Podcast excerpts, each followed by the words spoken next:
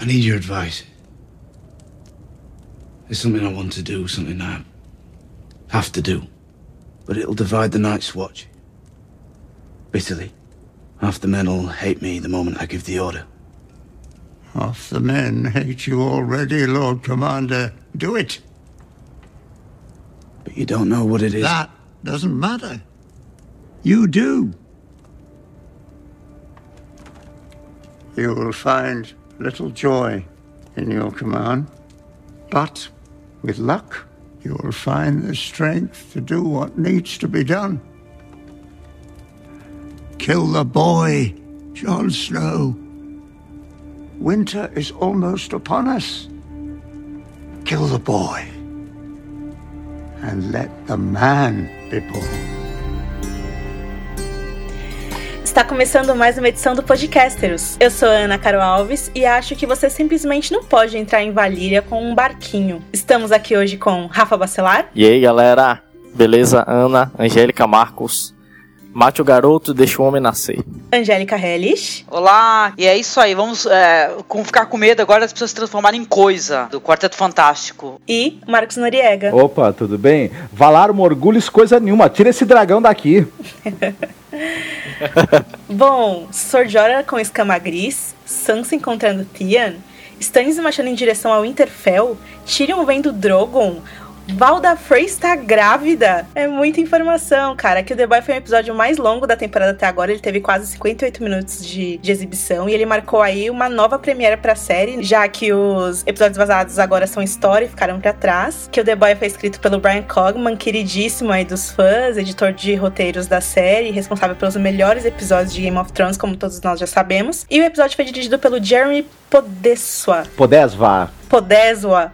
Boa, Marcos. E o cara já trabalhou em várias séries da HBO, Six Feet Under, Roma, True Blood, Newsroom e The Tudors, The Pacific, Homeland, Walking Dead, enfim, o cara é mestre no que ele faz. E está aí estreando em Game of Thrones também. Então vamos lá seguir, a gente vai comentar aí as cenas e o enredo desse episódio depois da leitura de e-mails e comentários.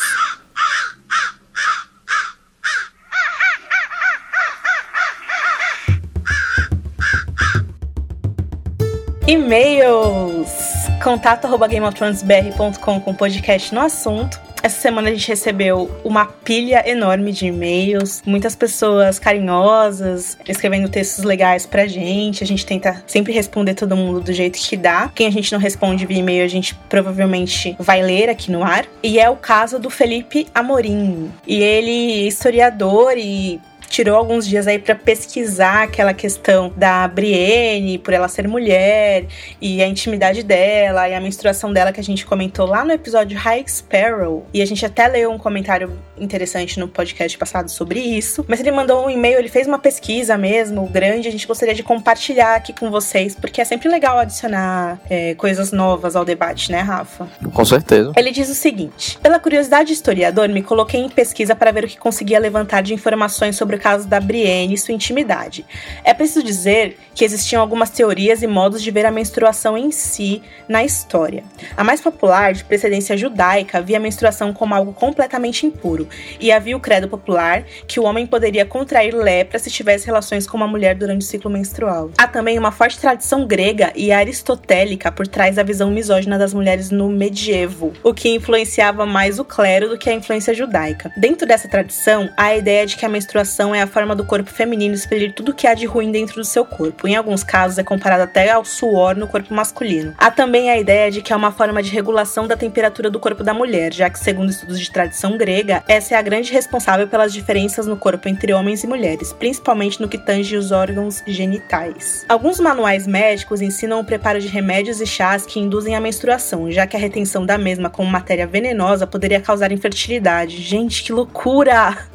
Sendo assim, caso aceitemos completamente o paralelo mundo medieval com Westeros, o Podrick com certeza não teria função alguma na limpeza dos paninhos higiênicos, normalmente feitos de retalhos de panos quaisquer, que poderiam gerar incômodos como assaduras e irritações. Na Brienne durante esse período, né? O que provavelmente ela mesma teria que fazer esse trabalho, enquanto as mulheres das grandes casas com certeza deixavam esse trabalho para suas aias. Salvo engano, há algo sobre isso na Fúria dos Reis, quando a Sansa menstrua pela primeira vez. Outra coisa que chama a atenção é que os partos eram realizados pelas parteira, justamente por essa espécie de medo da região vaginal das mulheres. E salvo engano, em Westeros são os mestres quem fazem os partos. Aí ele coloca as, as referências bibliográficas aqui da pesquisa dele. Tem o livro do José Luiz Canet, ou Canet, não sei como se pronuncia. O nome do livro é La Mujer Venenosa em la Época Medieval. E outro livro do Pedro Carlos Lousada Ferreira, Vozes da Misoginia Medieval. Aristóteles disseminado em Santo Isidoro de Sevilha, Santo Anselmo e São Tomás de Aquino. Incrível, Felipe. Muito obrigada. É, como, como, como diria o ET Bilu, busquem conhecimento. como diz Stannis, estou demais. Continue lendo. Continue lendo, exatamente, exatamente. Vamos tirar este elefante cheio de glitter da sala e comentar que o podcast passado deu um pouquinho de polêmica na seção de comentários. Alguns leitores não gostaram do nosso approach em relação ao tema da homofobia e a, a relação do Loras. A gente quer discutir coisas que são válidas e que vão deixar o mundo melhor e não o seu direito de pensar do jeito que você quiser, porque isso você já tem, cara, sabe? O seu direito de Exatamente. pensar o que você quiser, você já tem. O que a gente tá falando é sobre direito, sobre outras coisas que as pessoas não têm ainda. Então aproveita esse seu direito de pensar o que quiser e vai ler um livro e vai estudar mais isso aí, porque não intolerância não dá, desculpa. É, a maioria desses comentários tiveram que ser excluídos porque estavam virando uma bola de neve e as pessoas começaram a nos insultar. E aí a gente resolveu excluir isso porque ficou barra pesada e feriu um pouco a, a política de comentários do site. Então a gente tirou isso do ar é, para que ficasse um ambiente saudável para as outras pessoas poderem é, comentar. E a gente recebeu um e-mail que é um exemplo de e-mail de uma pessoa, de uma das pessoas que ficaram chateadas com a gente, é o Luiz Thiago. E o que acontece? O Luiz Thiago, ele é cristão, ele tem, fala que tem amigos gays, nunca sentiu ódio, nojo, muito pelo contrário. Ele fala uma coisa muito bonita é, em relação à religião, que é o seguinte, é, no ponto de vista dele, né? Jesus ordenou que devemos nos amar, por isso um verdadeiro cristão não deve de forma alguma odiar gays ou qualquer outro tipo de minoria, muito menos disseminar o ódio e intolerância. Caso vocês vejam alguém fazendo isso erroneamente em nome da fé cristã, tenha certeza que essa pessoa pode ser qualquer coisa menos um cristão. E eu acho que esse é um ponto muito relevante que a gente tem que levar em consideração. A gente está muito longe de querer é, ofender você, Luiz, e a gente entende que a Bíblia tem algumas coisas um pouco absurdas e que pessoas interpretam é, as coisas absurdas estão escrita, escritas lá até hoje, mas que também é um livro que fala sobre amor e que a religião, ela, é, qualquer religião, ela tem essa, essa temática de coisas boas, de amor e de, e de fé e de família, que é o que deveria importar, né? Quando você crê em Deus, ou seja lá qual for a, a entidade ou religião ou Deus que você acredita. Então, respeito. Se quiser ser levado a sério, respeite o próximo, senão não tem conversa. Vamos pro próximo e-mail. Bom, a Natália Pazo, ela fala que já leu todos os livros e sabe que o Quentin Martel tentou uma parada muito arriscada no quinto livro, que a gente sabe o que é, né? Quem já leu sabe. E que ele faz isso porque ele sabe que tem ancestrais Targaryen na linhagem dele. E ela pergunta como a gente acha que isso vai ser adaptado pra TV. Bom, não vai, né? É, não tem Quentin Martel. Que, eu acho que o lance que ela quis dizer é que alguns personagens. Tem um podcast que eu escuto que é o History of Westeros, que ele tem um termo muito legal para isso, que é a lei da. Aqui, a lei da conservação de personagens. Que em Game of Thrones eles têm isso, eles conservam os personagens é, colocando alguma motivação deles em algum outro personagem. Todos os elementos dos livros, no que diz respeito à construção de, de personagens, estão lá. Então, se o Jamie muda da água pro vinho, ele pode não ser o Jamie, mas ele tá cumprindo o papel de outra pessoa ali no que diz a no, no que diz respeito à motivação, sabe, Rafa? Entende o que eu quero dizer?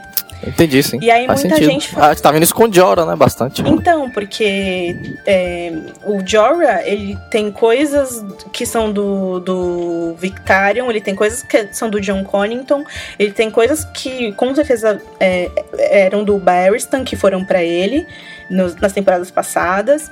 E ele pode ter coisas do Quentin Martel, o Tyrion pode ter coisas do Quentin Martel, a Missandei pode ter coisas do Quentin Martel, o Verme Cinzento pode ter coisas, o Dario pode ter coisas do Quentin Martel, ou a própria Daenerys, não sei. É, mais que a gente quisesse comentar, né, Rafa, eu acho que seria spoiler, então a gente pode comentar lá no bloco de spoilers no final do É, cast. Natália, a gente vai falar depois. Mas é isso, cara. A gente tem que ter sempre em mente. É difícil, essa temporada tá sendo difícil de fazer isso. Essa lei da, da compensação de personagens, porque.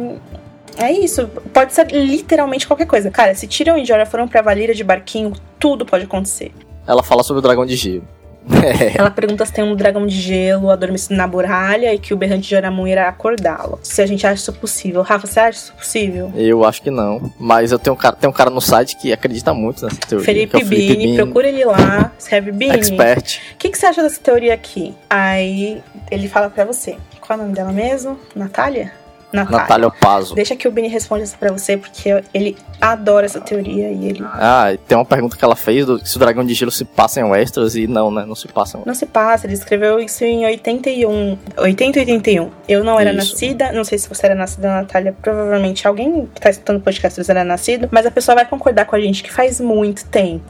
E Crônica de Gelo e Fogo ele começou a rascunhar 10 anos mais tarde. É claro que tem coisas que estão herdadas ali. Inverno como personagem principal, e a duração dele, como ele é um, um agente mortal na vida das pessoas. Enfim, e alguns conceitos a gente assimila e a gente quer que aconteça, mas não é a cara do Martin usar elementos fantásticos tão. Muita gente É. não sabe, mas Crônica de Fogo não era pra ter dragão. Foi a mulher É. do Martin, a Paris, que insistiu muito. Os primeiros. É, no, no primeiro livro tem uma dedicatória Exato. a ela, ele fala. E é isso, o, o Dragão de Gelo ele pode ser no máximo uma história da, da velha ama no mundo de Westeros. É o que eu acho, né?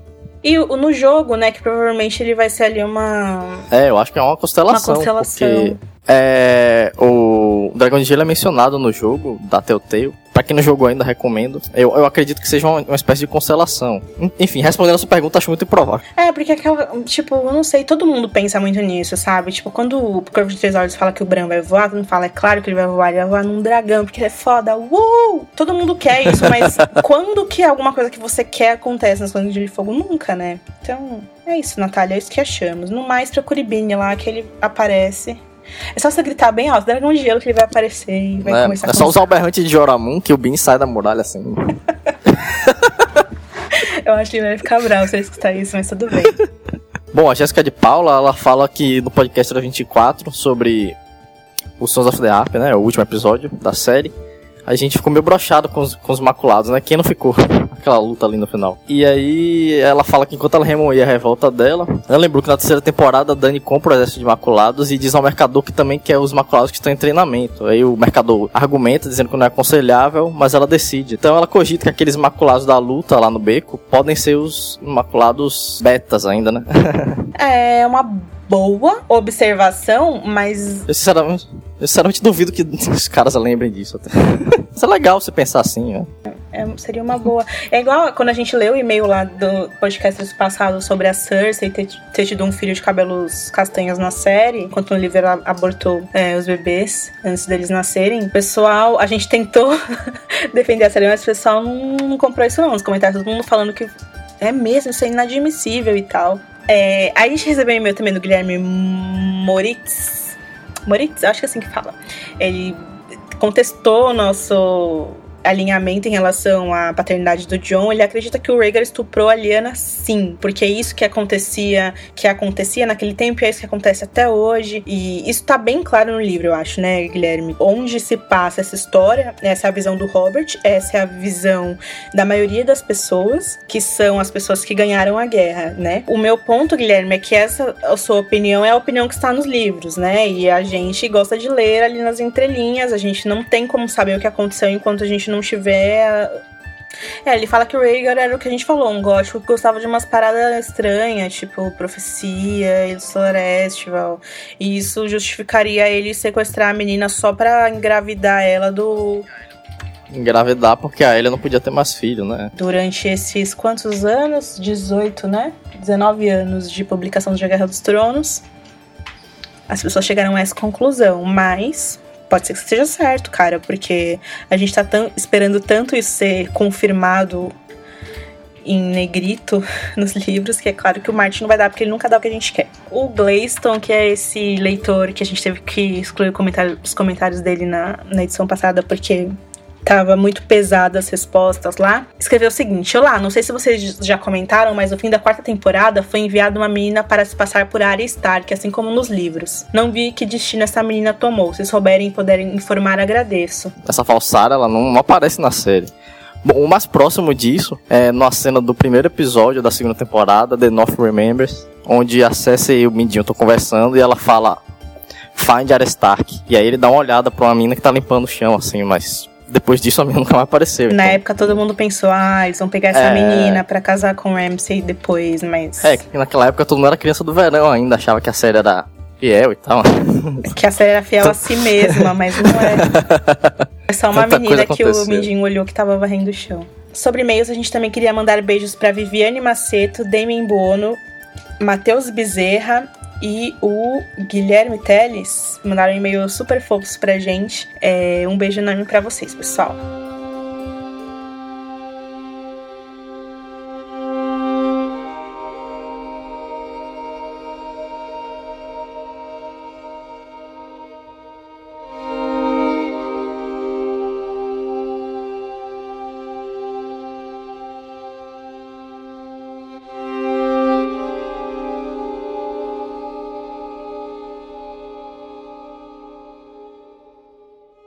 Episódio começa em Mirim, onde a gente vê a Daenerys e a turma deles lá de luto pelo Barristan, que tá sendo velado na mesa em uma sala do trono. E aí a gente vê a Missandei também, né, chorando pelo verme cinzento, que tá lá entre a vida e a morte na cama. E aí ela fala que o Barristan foi, era chamado de ousado e que viajou um, um continente inteiro para poder servi-la. E que morreu em um beco massacrado por covardes que se escondem atrás de máscara. Pois é, Dani, a gente Pois ficou é. puto Dani. também. Todo mundo concorda. Que que foi isso, né? E aí chega o Rizdar lá, coitado, humildemente pra prestar condolência, né? Falar, pô, meus pêsames. E aí o Dario ele sugere que a Dani deixe ele perseguir todos os ratos de Mirim. E, e quando ele fala isso, ele tá claramente se, se referindo aos mestres, né? Os, os nobres. E ele olha, olha intensamente pro Rizdar. E aí a Dani tá cansada, teve um dia difícil. E simplesmente decide pegar os caras, os filhos mais velhos das famílias. E dar eles de lanchinho pros dragões, né? Hora do recreio. É muito engraçado porque ela fala: é, me dá um filho mais velho de cada um dos nobres. Daí o Rizdar, mas eu sou um deles. Daí ela nem precisa falar nada, né? Os caras já pegam ele e já levam ele pra lá. E aí nas catacumbas a gente vê o Rhaegal e o Viserion, né? Quer dizer, na verdade a gente não vê eles. A gente fica, só vê os caras lá temendo, escondidos nas sombras pra poder... A gente já sabe o que é, mas a gente não vê, primeiramente. Ela oferece um dos herdeiros, né? Nobres. E o Rhaegal e o Viserion, eles partem o cara no meio, é uma cena bem bizarra. Eles primeiro queimam e depois dividem o cara assim no meio, voa sangue, tudo que é lado. É bem incrível porque a cena do trailer, né? Que é o Rhaegal saindo da escuridão. E soltando fogo, assim. É, É, decente mesmo. E aí a Dani fala que alguns acham que devo desistir deles, mas uma mãe não desiste de seus filhos. E aí que o, dra- o dragão aparece e queima os caras lá, come. É, e só churrasquinho, né? Primeiro ele cozinha e depois come, né? Caraca. Tem um, um botão que a Dani muda, assim, quando ela fala em valeriano, ela é uma pessoa. Porque da primeira vez que a gente viu ela lá no The Watchcom é, visitando os dragões, ela falou easy, easy. Ela tava falando na língua comum com eles, né? E aí, de repente, ela chega, e aí essa é a Dani do bem. E a Dani do mal é a Dani que fala na língua materna dela, né? É, Você percebe que ela tem outra, outra presença, outro espírito. é- Ela é bem temível, assim. E é bem legal, porque no fim da cena, eu sei que o Rafa ainda vai comentar, mas no fim da cena, as- a câmera corta pro rosto dela, tá as chamas refletindo, assim, ela parece uma Targaryen loucas. E aí você fica pensando, cara, a Dani só vai dar certo nessas situações em que ela dá os caras pro dragão dela comer. Enquanto ela ser boazinha, ela não vai se dar bem, sabe? Pô, gente, sabe que essa é uma das primeiras cenas dessa temporada que eu achei realmente legal, assim, que eu falei assim, todo o design da cena em si, iluminação, aquele mistério. A gente sabe que tem os dragões ali. É, ficou muito legal, muito bem fotografada. Fotografar em meio à escuridão é super complicado. É, cara, tem um negócio que o Mestre Aemon fala lá mais pra frente no episódio, que é, existe coisa mais terrível do que o Targaryen sozinho no mundo. Quando você pensa que a Dany, o Aemon tá muito velho, esquece quem é o pai do Jon Snow. A Targaryen clássica de cabelos prateados só tem uma. É a única e é a última. A gente critica muito a Dani, mas é meio triste isso, sabe? Que a última Targaryen esteja sendo tão mal escrita pra série que a última Targaryen esteja nessa situação merda, sabe? Eu não sei, quando, quando, quando o Eamon falou isso, eu comecei a pensar muito, sabe? Em tudo e, e como a, a Dani é vista pela maioria dos fãs como as pessoas têm preguiça, né? Do jeito que o Martin constrói ela como uma heroína e cheia dos clichês e tal. Mas, porra, ela é a última. E esses dragões também são os últimos. E eles estão lá nessa catacumba escrota. Que situação merda. A gente tem que valorizar mais ela como personagem, sabe? Eu sei que é difícil, eu sei que tá ruim por enquanto. Velho, tipo, é o que eu falei, sabe? Essa situação em que ela tá lá se sentindo bem pra caramba por estar tá alimentando os filhos dela, é essa Daenerys que tem que ser, porque não tem outra, sabe? Vamos valorizar a mina, porque só tem não, ela, eu, sabe? Eu tenho simpatia pela, pela, pelas possibilidades que ela gera, ainda mais pelo fato dela ser uma mulher, né?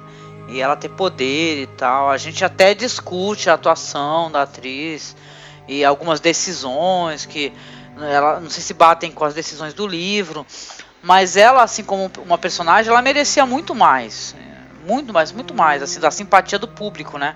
Apesar que eu acho que ela é muito amada e muito querida. Pela primeira vez nessa temporada, eu achei sensacional. Eu falei, achei sensacional. Olha, é que diferença é um episódio escrito pra, pelo Brian Cogman, viu? Que é. diferença é. gritante. Vamos, vamos lembrar de uma coisa, Marcos, você falou uma uhum. coisa muito importante. É, Game of esse é o 45 episódio de Game of Thrones, certo? Esse foi o quarto episódio de Game of Thrones que não mostrou Porto Real. De 45, essa foi a quarta vez. E não mostrar Porto Real deu uma estranheza no episódio, mas deu para desenvolver melhor outras coisas, sabe? Eu achei que, que ele conseguiu trazer um episódio bom sem precisar colocar Porto Real, que é onde o, o David Dan sempre tem mais carinho para desenvolver Sim. o texto ali. Sim, mas ele é, até nisso esse episódio foi feliz, porque é uma estratégia boa de roteiro em eu deixar algum núcleo de fora, desenvolver um pouco melhor os outros, e nesse espaço que eu tenho em cada um, uma coisa importante e, digamos assim, de impacto acontecer para você não ficar com a impressão que o episódio terminou não aconteceu nada. Também a direção ajuda, né? Que esse cara também é um craque. Gente, aquela cena final, sei que tá longe de a gente comentar ainda, mas aquela cena final deles dois na praia, que linda cenografia, linda, gente. Caraca. Sim, sim nossa. Sério. Foi, eu lembrei do que você falou no, no outro episódio, é, que a gente sente vontade de estar nos locais onde eles estão filmando, né? Me deu a impressão que o, o, nesse episódio pegaram a Daenerys pelo pulso, puxaram e falaram: levanta, sacode a poeira, no caso dela, cinzas, né? E dá a volta por cima, né?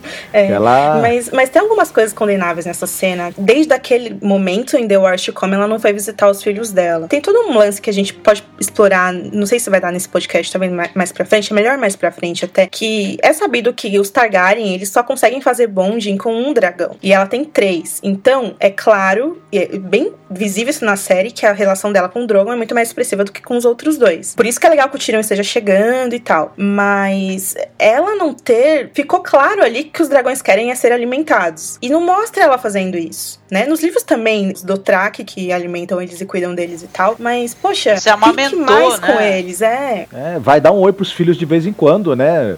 Pois é, porque em uma cena ela tava com medo, e aí na outra ela já chegou falando valeriano e tava tudo certo eu senti que é, foi muito seco isso, sabe? Mas eles não estão domados, eles ainda estão acorrentados de qualquer jeito. Apesar que a minha mãe, quando ela chega.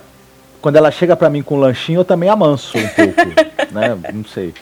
Daenerys cheia do lanche, né? Realmente, a gente até comentou isso no, De, no nosso Daenerys paga lanche, aquela gíria, paga lanche. Ai, meu Deus. Ah, então, só pra o Rafa continuar, vamos lembrar os, os, episódios que não tiveram Porto Real em Game of Thrones. O King's Road, que é o segundo episódio da primeira temporada. O Reigns of Castamere na terceira temporada. E o Watchers on the Wall da quarta temporada. Que são todos três episódios fortes. Interessante isso, né? Quando você tira Porto Real, o que acontece com o episódio? Nem sempre estão acontecendo coisas tão interessantes assim em Porto Real. A gente fica até com vontade que acabe a cena de lá rápido pra gente ver o que tá acontecendo nos outros núcleos, é. né? Às vezes. Bom, se bem que episódio que vem tem Mindinho e Cersei e Olena tudo junto, vamos ver, né? Enfim, Rafa, uhum. bora lá.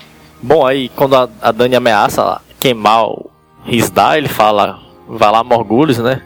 Todos os homens devem morrer como se estivesse aceitando o destino dele. É aquilo meio que mexe com a Dani. É, é engraçado e isso, ela decide Rafa, porque... Desculpa, ah, desculpa te cortar. Ela pega e ela vai devagarinho nas costas dele e ela, eu acho que ele ia empurrar ele pra lá. É o rei louco, é o pai dela na cabeça dela. Eu vi muito isso, sabe? Ela tava sentindo meio que tesão em dar aquele cara de comida pros filhos dela. Foi estranho é, aquilo, não foi, gente? Foi estranho. Aquela frase dela que ela fala. É, todos podem ser inocentes, ou nenhum. Acho que vou deixar os dragões decidirem. Pô, aquilo ali é muito aéreo. Ela andou meio fragilizada e ela teve um momento de, de força, de pô, que se sentiu poderosa numa situação que é, é, ela exerceu o poder dessa maneira não é exatamente o ideal, tá longe de ser mas serviu para ela ganhar uma nova confiança e lembrar que ela tem essa fonte gigantesca de poder nas mãos, né? É, na verdade, a primeira cena do episódio é o verme cinzento, a, a Missandei chorando pelo verme cinzento. E aí é bem rapidinho, já corta pra Dani conversa, enfim. Quando ele acorda, ele tá se sentindo humilhado, com vergonha. E aí a Missandei fala que ele não deve se sentir vergonha por ter machucado dele, não. Este um não sente é, é, vergonha por isso. Sinto vergonha por ter sentido medo de morrer, medo de perder perder a Missandei. Aí a trilha sobe, e a Missandei levanta e beija o, boy magia dela. Foi muito lame aquilo, né? Seja como for, é, mais tarde a gente vê a Dani pedindo pra Missandei conselhos sobre como lidar com aquela situação louca em que ela se encontra. E a Miss Sunday não consegue oferecer nenhum conselho, ela mesma diz que não, não é capaz disso, e a Dani insiste. Eu não quero mais. O, o Barristan falava para eu ser boazinha e eu só me, fu, me fodo. O, o Dario falar pra eu ser má, eu só me fodo. Eu quero a sua visão agora do que eu devo fazer, né? A Missandei começa a dar alguma moral para ela, falando que, meu, chegou a hora de você tomar a decisão que tá no seu coração. Aquela coisa que, clichê, que quando o amigo não sabe, tá saco cheio de escutar o outro amigo reclamar, siga seu coração, né? E aí o papo das migas faz com que a Dani chegue a uma decisão. Ela vai, enfim, reabrir as arenas de luta para os antigos senhores e os escravos poderem se divertir na cidade deles, e para isso ela desce até as catacumbas de novo novo e fala com Hitler. Agora ele tá ajoelhado, esqueceu o Valar Morgulhos da outra cena. Fala que só falou aquilo porque ele não queria morrer como covarde. Lembrei muito do, do Mance, acho que todo mundo lembrou, né? E aí ela viu coragem naquilo, fala para ele ficar tranquilo, porque ela vai casar e reabrir as arenas. E ela, ela, pretende casar com um dos herdeiros dos mestres e que é bom que um dos pretendentes tá, já tá ajoelhado para ela. E ela sai com aquela cara de não estou feliz. Ai, vou casar, mas eu não quero.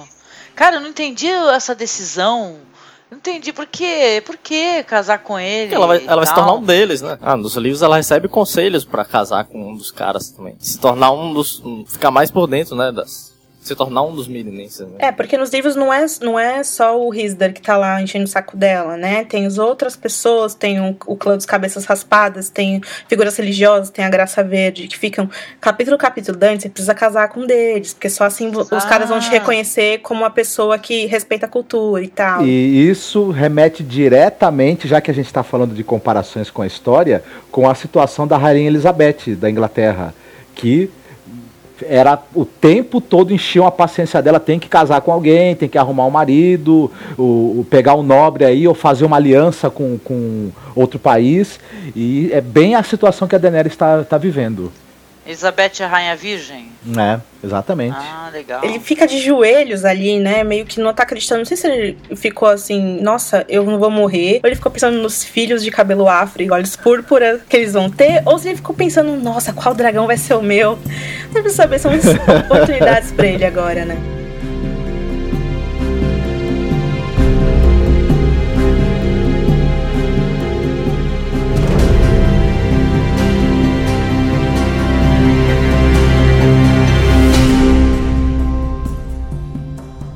Castelo Negro, o Sam lendo uma mensagem que fala sobre a Dani, né, pro mestre Aemon. Aí fala que ela libertou os escravos por onde passou e se recusa a sair de Meereen enquanto os novos libertos estiverem em perigo. Interessante, né? Perceber que em nenhum momento o Sam cita os dragões. Aí o mestre Aemon fica emocionado, mas fica desanimado com o fato de que a tá lutando pela sua vida sozinha, no outro lado do mundo.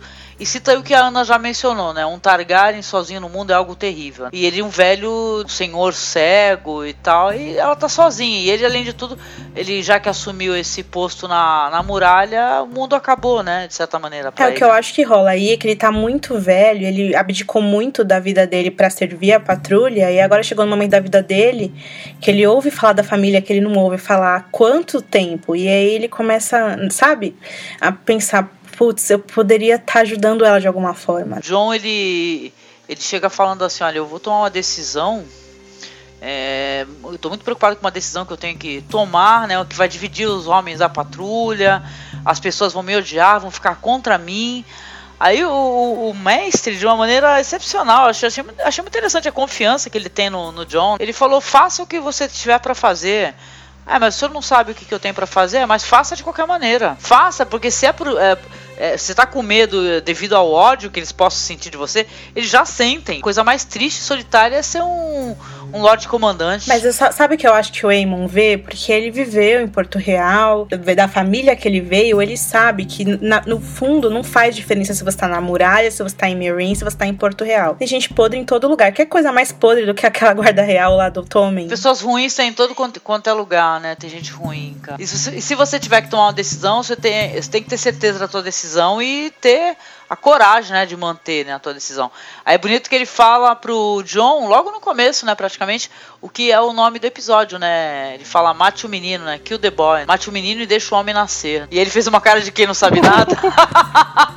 ele fez aquela cara que ele fazia quando a Ygritte brigava com ele, que é aquela cara de ah, que difícil ser eu, sabe? emo.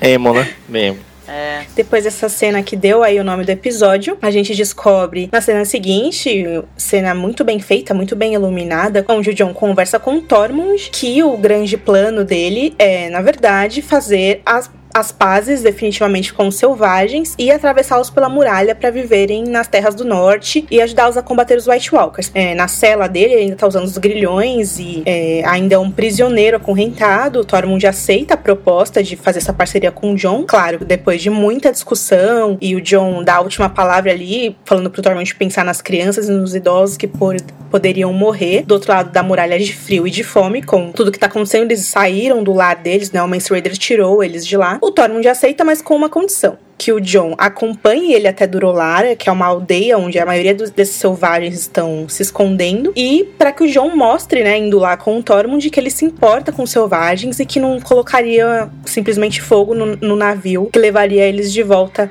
para a região da muralha. Eu percebi que naquele momento, naquele momento, o Tormund falou: pô, esse cara ele é um cara que tem palavra é, ele realmente ele tem é, ideias que ele não está querendo enganar, não é uma armadilha, uma, uma, possibilidade de paz, porque eu não imaginaria, né? Mas o Stannis, ele já havia sugerido anteriormente que o tentar agregar esses selvagens para poder atacar. O John falou que isso não era possível, ele tentou agregar o John, o John falou que não, porque ele é ele tá a favor da patrulha, não, não pode se envolver com os negócios do reino.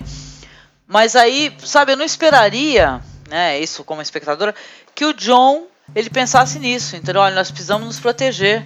Que tal chamar essas pessoas aí, que ela, afinal de contas elas fazem parte do, do reino, de certa maneira, mesmo estando além do reino da muralha. Por que, que eles vão estar aquém, além do direito de, de serem protegidos também? É, vamos. Muita gente não sabe por que, que os, os, selvagens estão do lado de lá. Se a gente comparar com a inspiração do Martin para criar a muralha, foi a muralha de Adriano, lá da Inglaterra, que era para os romanos deixarem os, os escoceses do lado de lá, porque eles eram igual os selvagens, os bárbaros malucos, que faziam coisas malucas. É a mesma coisa que fizeram. Construíram a muralha para deixar tudo que era bizarro pro lado de lá. Seja White Walker, seja gigante, seja canibal. E as pessoas que não queriam se ajoelhar e tinham os costumes antigos acabaram ficando pro lado de lá também. Tem um vídeo de história de, história e tradição do Blu-ray da segunda temporada, que ele é narrado pela Ygritte, ela faz de um jeito muito dramático e lindo. A gente vai deixar linkado aqui para vocês, que, que fala muito sobre isso, assim.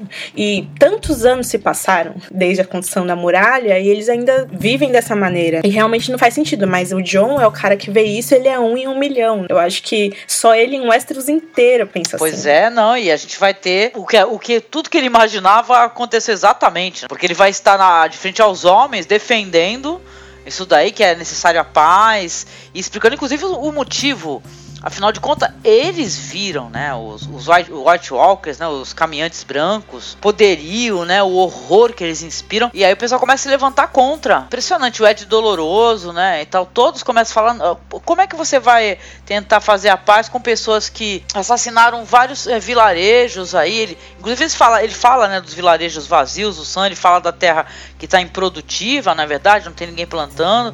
E o pessoal fala, tá improdutivo porque eles mataram as pessoas. É, e esse... lembrando que o John mandou Stannis embora porque não tinha mais comida lá. E lembrando que os, os Tens mataram.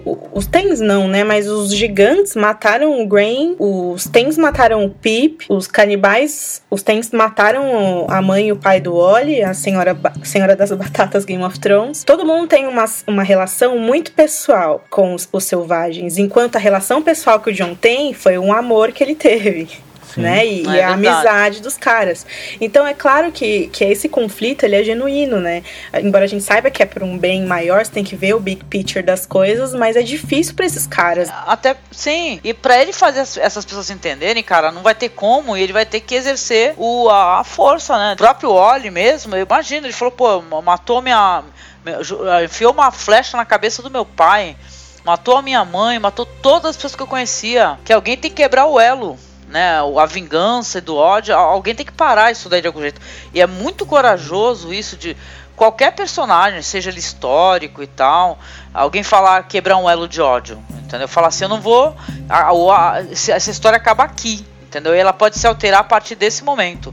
Quem é que vai ter coragem de esquecer tudo que passou e começar uma história Tentar nova. Sobreviver. Ele fez, acho que ele fez as contas e chegou à seguinte conclusão: se não fosse a chegada do, do Stannis, os selvagens teriam derrotado a Patrulha da Noite, teriam tomado o, a fortaleza e, e, teriam tomado a muralha. E ele está fazendo a seguinte conta: eles vão voltar daqui a pouco, os mesmos caras que teriam conseguido nos vencer, junto com mais um exército de, de White Walkers e, e incorporados a esse exército. Aí acabou-se.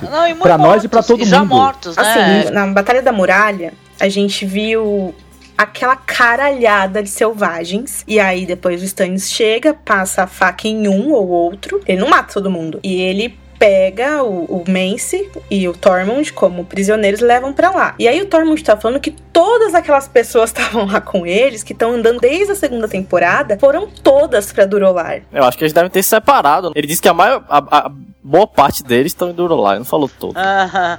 Isso aí ficou meio mal resolvido na série, não é verdade, né? Porque houve essa contenda aí, essa batalha, e eles venceram, capturaram o Mance e tal, mas e todas essas pessoas, né?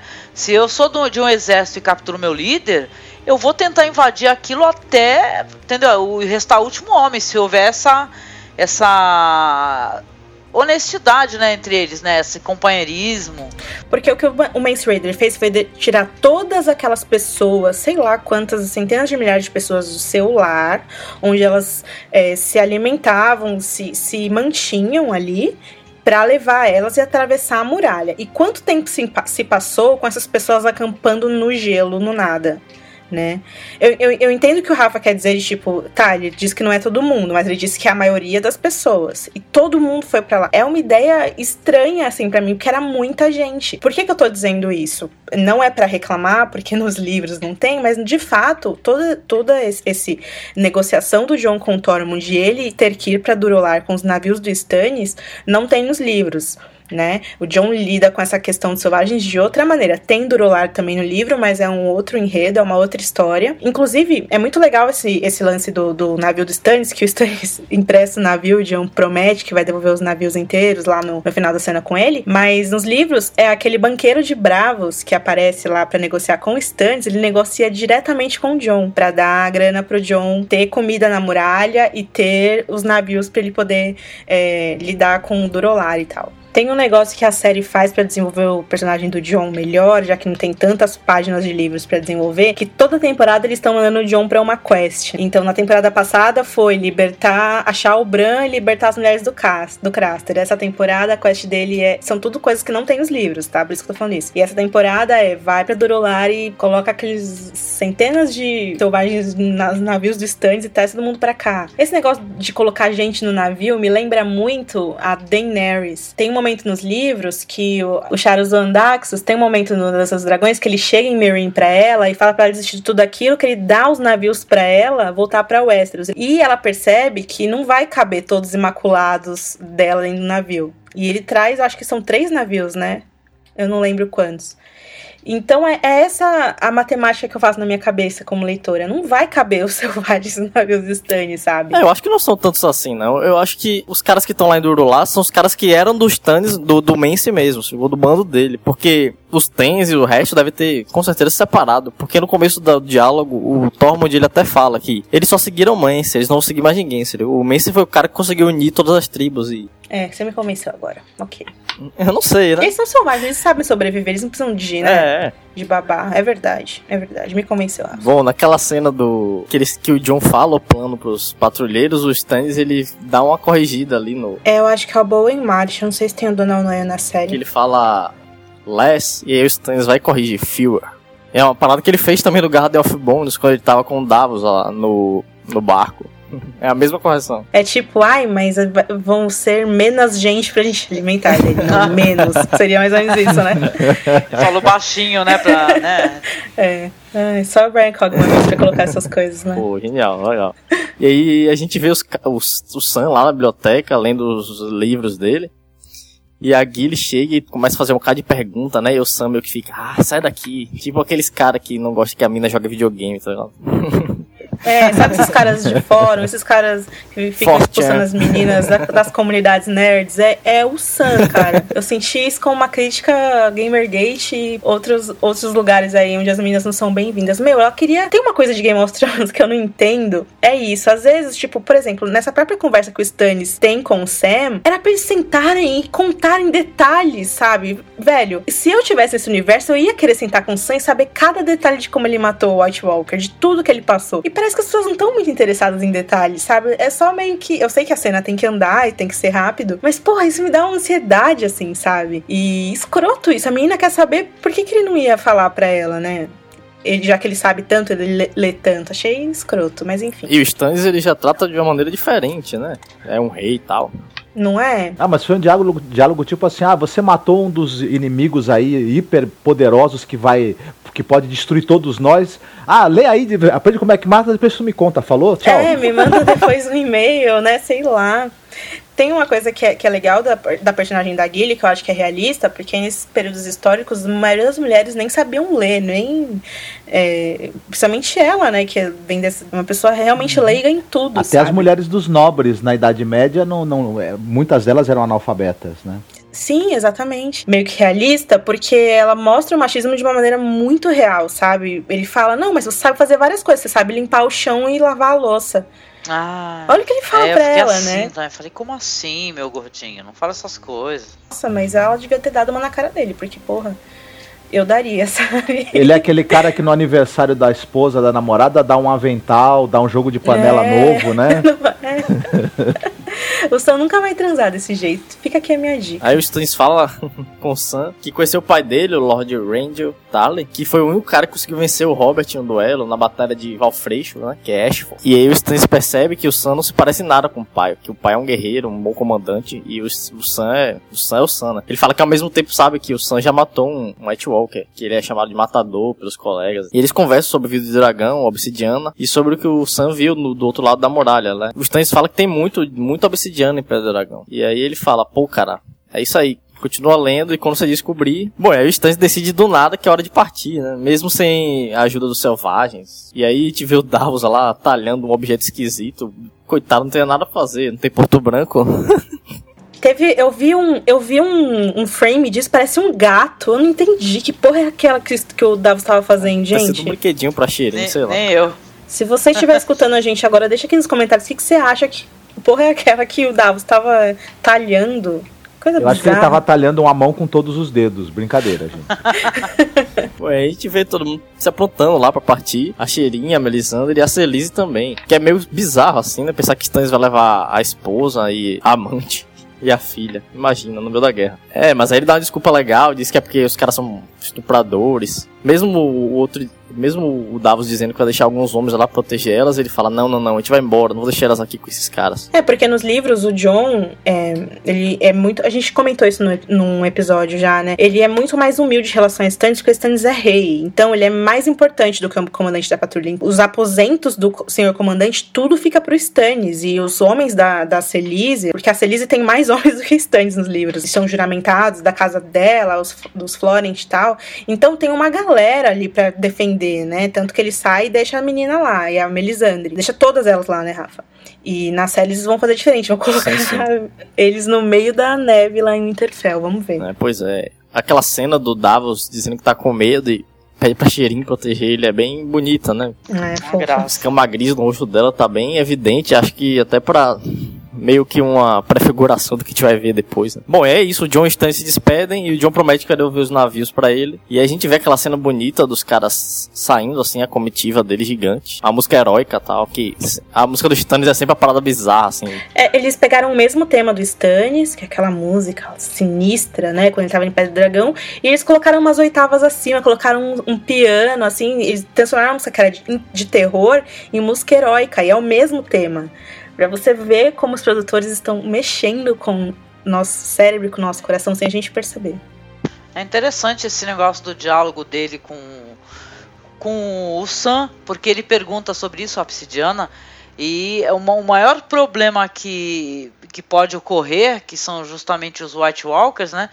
É onde tem a, a terra dele, né? Tem muito disso, né? Lembro de um episódio da primeira temporada, Cripples, Bastards and Broken Things, que a Doreia, uma das aias do track lá da, da Dani, ela conversa uma cena lá, que ela tá conversando com o Viserys, ela cita o vidro de dragão. Eu não lembro de nenhuma cena na série deles falarem que tem obsidiana em Pedra do Dragão, que a gente lembra de ver aquele cenário incrível com aqueles dragões de pedra lá. É legal a gente lembrar que Pedra do Dragão foi a casa origin... a sede original da casa Targaryen quando eles chegaram a Westeros, né? Depois Aegon saiu de lá com as irmãs dele pra ficarem em Porto Real. Então tem muito da- das coisas que os Targaryen trouxeram de Valíria pra, na, na casa do Stannis. É a primeira vez que para o espectador isso deve ficar claro, né?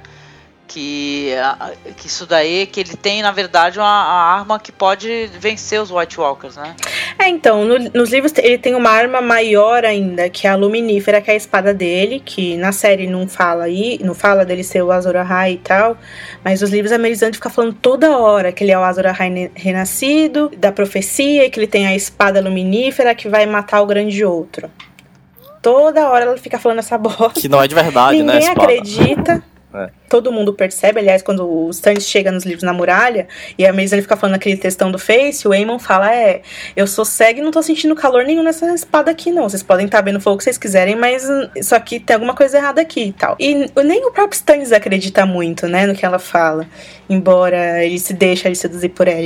É, eles tiraram um pouco disso da série. Tem muito disso sim, sabe, Angélica? Dessas dele saber que ele tem o poder pra destruir o grande outro. Eu- ele só não leva a sério, ele tá mais preocupado com o Trono de Ferro, por enquanto.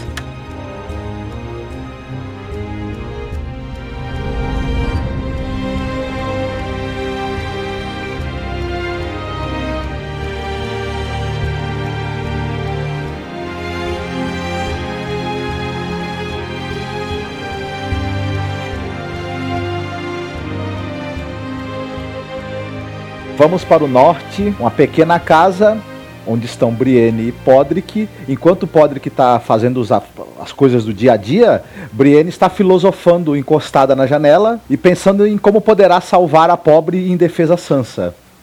Gente, eu acho essa relação. A gente falou tanto do machismo lá na cena do Sancoaguile e é totalmente invertido nessa cena, né? Muito Uhum. bom, cara. Pode que lá lavando as cuecas da Brienne, acendendo a, As cuecas. acendendo a lareira, preparando o arroz e a Brienne lá.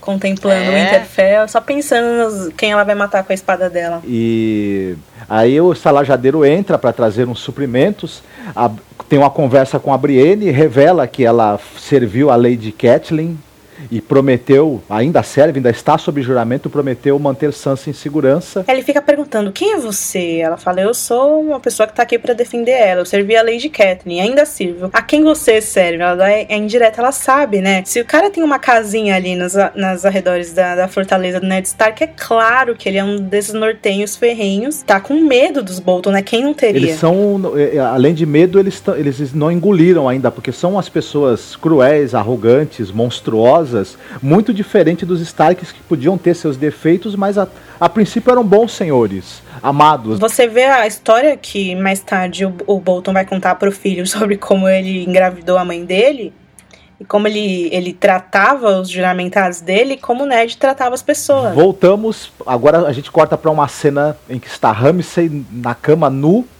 com Miranda, que é a filha do dono dos canis, e eles estão discutindo sobre o iminente casamento dele com a Sansa, né, do Ramsay.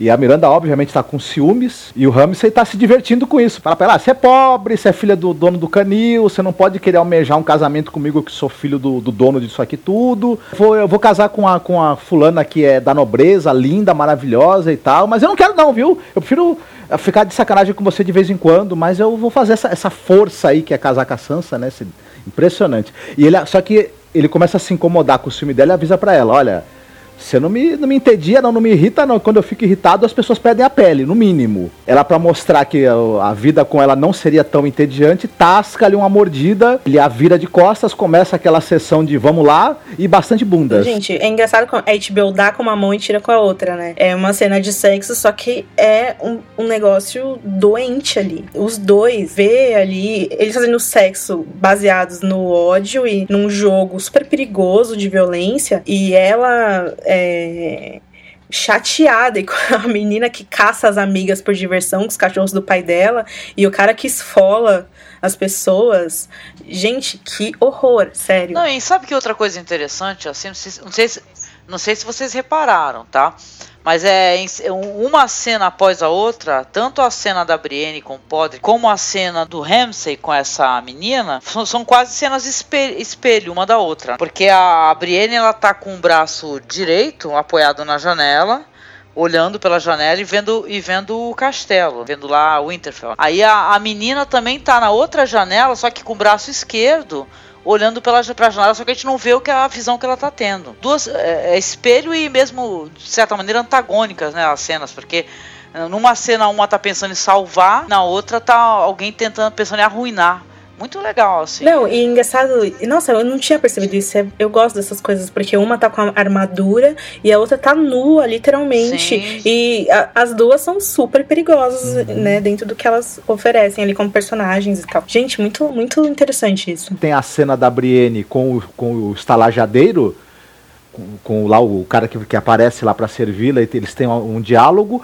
e agora a gente tem a Sansa também conversando com aquela velhinha numa cena muito parecida com a é, cena da Brienne. É, foi meio que o telefone sem fio ali, né? A Brienne fala pro salajadeiro, o salajadeiro fala pra velhinha, e a velhinha manda a mensagem pra Sansa. É, foi o recado que a Brienne mandou lá. E ela fica sabendo, a Sansa fica sabendo que se ela estiver, que o, o norte se lembra não esqueceram, estão, são simpáticos a ela, os antigos pessoas que são, foram, são simpáticas à família Stark, e que se ela estiver em apuros, coisa que vai concorrer muitas vezes e logo, ela pode acender uma vela na janela mais alta da torre quebrada, que ela vai receber ajuda. Ah, muito legal isso daí, hein? A gente antecipa uma cena de, de, de correria quando vai, vai ter essa vela acesa, é. né? fiquei super curiosa, assim, de ah, como é que vai ser isso, meu? Tomara que seja uma tremenda de uma cena, assim, que você fale, porra. Parece um negócio com Sordontos, né, Ana? Eu achei bem parecido aquela do Sordontos, que não teve na, na série. No, nos vídeos de por dentro do episódio, do episódio passado, a Sophie Turner fala da cena lá dela com o Mindinho na, nas criptas com a Liana, e ela fala que a Sansa entende que o Mindinho tem um plano para ela, que ele não tá revelando para ela, mas que ela confia nele porque ele é a única pessoa que não subestima ela no mundo inteiro. E aí, ao mesmo tempo, a gente vê várias pessoas tentando ajudar a Sansa sempre, seja o Don't, seja uma empregada, seja a Shay. E eu fico pensando, eu entendo o que a Sophie Turner quis dizer, mas não é como se todo mundo subestimasse a Sansa. É, as pessoas realmente querem ajudar ela. E sabem que ela é forte, e sabem que ela é capaz de, de fazer o que for preciso e de que ela não está sozinha. E até tava falando com o Rafa antes do, disso começar, como Brian Cogman espelhou muito as cenas que a Sansa tinha em Porto Real, já que essas cenas de Winterfell dela são invenções da série, criações da série, não tem os livros, ele colocou a situação dela de, em Porto Real nesse episódio, porque o Ramsay nada mais é do que um Joffrey 2. E a cena que eles têm lá na mesa é a mesma coisa do Joffrey é, tentando é, intimidar ela, colocar medo nela e falando coisas bizarras, e ela, embora ela tenha se transformado, ela acaba sendo a mesma Sansa de sempre, porque ela dá aquelas respostas, ela não sente, ela tenta ser corajosa. Eu sinto que às vezes eu não compreendo, sabe, completamente, porque ela, pra ela tá sendo mudada, mas no fundo é a, a mesma Sansa. Eu não sei se vocês entendem o que eu quero dizer. Sim, não, é, ela tá sendo ainda vitimizada, né? Não roteiro. é? Exato, é isso, é. é isso que eu quero dizer. Exato. Mas, ao mesmo tempo, é muito legal ver essa galera do norte falando: você não tá sozinha, a gente tem um plano, se alguma coisa der errado, o sinal é esse. É, é legal. Adoro isso, o norte se lembra. Adoro, muito legal. Aí, ah, como me bateu uma tristeza no meu coração quando ela parou, essa cena que ela tá conversando com a menina, com a Miranda, né? Que ela parou e ela olha pra torre que é a torre onde o irmão dela foi jogado lá de cima, aquelas ruínas, daqueles destroços cobertos pela neve. Puta, que tristeza, cara, que me dá, viu? Caramba, toda aquela família maravilhosa. Como a gente viu essa família ser assassinada. Mas né? tem uma coisa Essa que o David Dan também fala nesses vídeos de por dentro do episódio. A gente vai deixar linkado aqui que a, a Sansa tem aquela, aquela cena que ela fala pra mãe dela: Eu quero casar com o príncipe. Eu estou cansada desse lugar, eu quero sair daqui. A Sansa sempre. O maior sonho da vida dela, quando ela tinha 13 anos, era ir embora daquele lugar. É ser é, ser a menina mais cobiçada, mais rica, ter o maior posto em Porto Real. E ela foi, quebrou a cara um trilhão de vezes e agora a série deu a oportunidade dela de voltar pro lar dela e dar valor às coisas, né? A e... mãe dela, né, cara? Não, eu queria de volta a minha mãe, eu não queria as lembranças, eu queria a minha é mãe. É bonito isso. A gente tem Sansa contemplando a torre quebrada, que é a torre né, na qual o Jamie fez as coisas que a gente só faz por amor, né? Que é jogar uma, uma criança da, do lado ah. de cima e ah. deixar aleijada. Não lembra, né? não lembra disso que eu gosto dele agora, mas não lembro. Não É, Angélica, a realidade tá batendo agora. Tá batendo. Uhum. Aí a Miranda se aproxima, começa a puxar assunto, falando que tá com um vestido muito bonito. Nossa, onde é que você comprou esse vestido? Que bacana, que costura maravilhosa.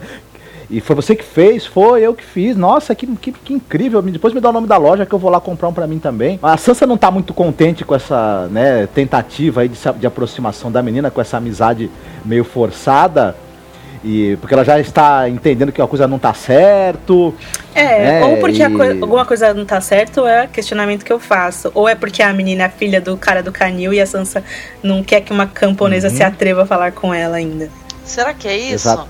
Eu lembrei é, dessa cena, me remeteu à, à primeira temporada, aonde a gente vê a, a área revoltada que ela não queria saber de costurar com as mulheres, vocês lembram? Sep Septa Mordene. Septa Mordene. Isso, Septa Mordene. Que ela chega pra Sansa e fala: Olha só os pontos, estão perfeitos, né? Porque eu, eu fiquei assim pensando: Nossa, ela era uma boa costureira, né? Costurava bem assim, costurou o próprio vestido e tal, mas é. a gente lembra disso, né? Que ela ia bem nas aulas de costura. É, inclusive a Septa Mordane, quando eu vi essa velha, é, aquela velha do The North Remembers, eu pensei exatamente o contrário do que ela falou aí da, da filha do, do cara do canil. Eu acho que a, isso mostrou que a Sansa mudou um pouco, né? Porque ela tratava bem mal a Septa Mordane. Na primeira temporada tem a cena que ela pergunta de onde a Septa Mordane é, e aí quando a, a velha começa a falar, ela fala: Ah, acabei de perceber que eu não me importo. Tipo, bem patricinha mesmo. É, e agora ela tá meio é. diferente, assim, tratando. Marrenta, ela, ela era muito marrenta. É. nos livros, ela tá no Vale ainda e ela tem amigas no Vale, são personagens muito legais, muito engraçadas. A relação da Sansa com essas meninas é completamente diferente. Ela aceita as meninas, ela gosta, ela ri. A Sansa, inclusive, do Vale que a gente lê aí no capítulo que vazou, que o Martin liberou de Ventos de Inverno, uma Sansa completamente diferente dessa Sansa que a gente vê no Winterfell. Eu fico pensando, você, leitor dos livros que tá ouvindo a gente agora, você acha que a série vai conseguir vai estar tá a caminho de alcançar essa Sansa ou vai ser uma outra, uma outra coisa? O que, que você acha, Rafa? É, eu acho que não dá mais pra ela. É diferente, né? É, porque no livro ela tá com uma Lane ainda, né? Tanto que ela sofre com o preconceito que o John sofria por ser bastardo.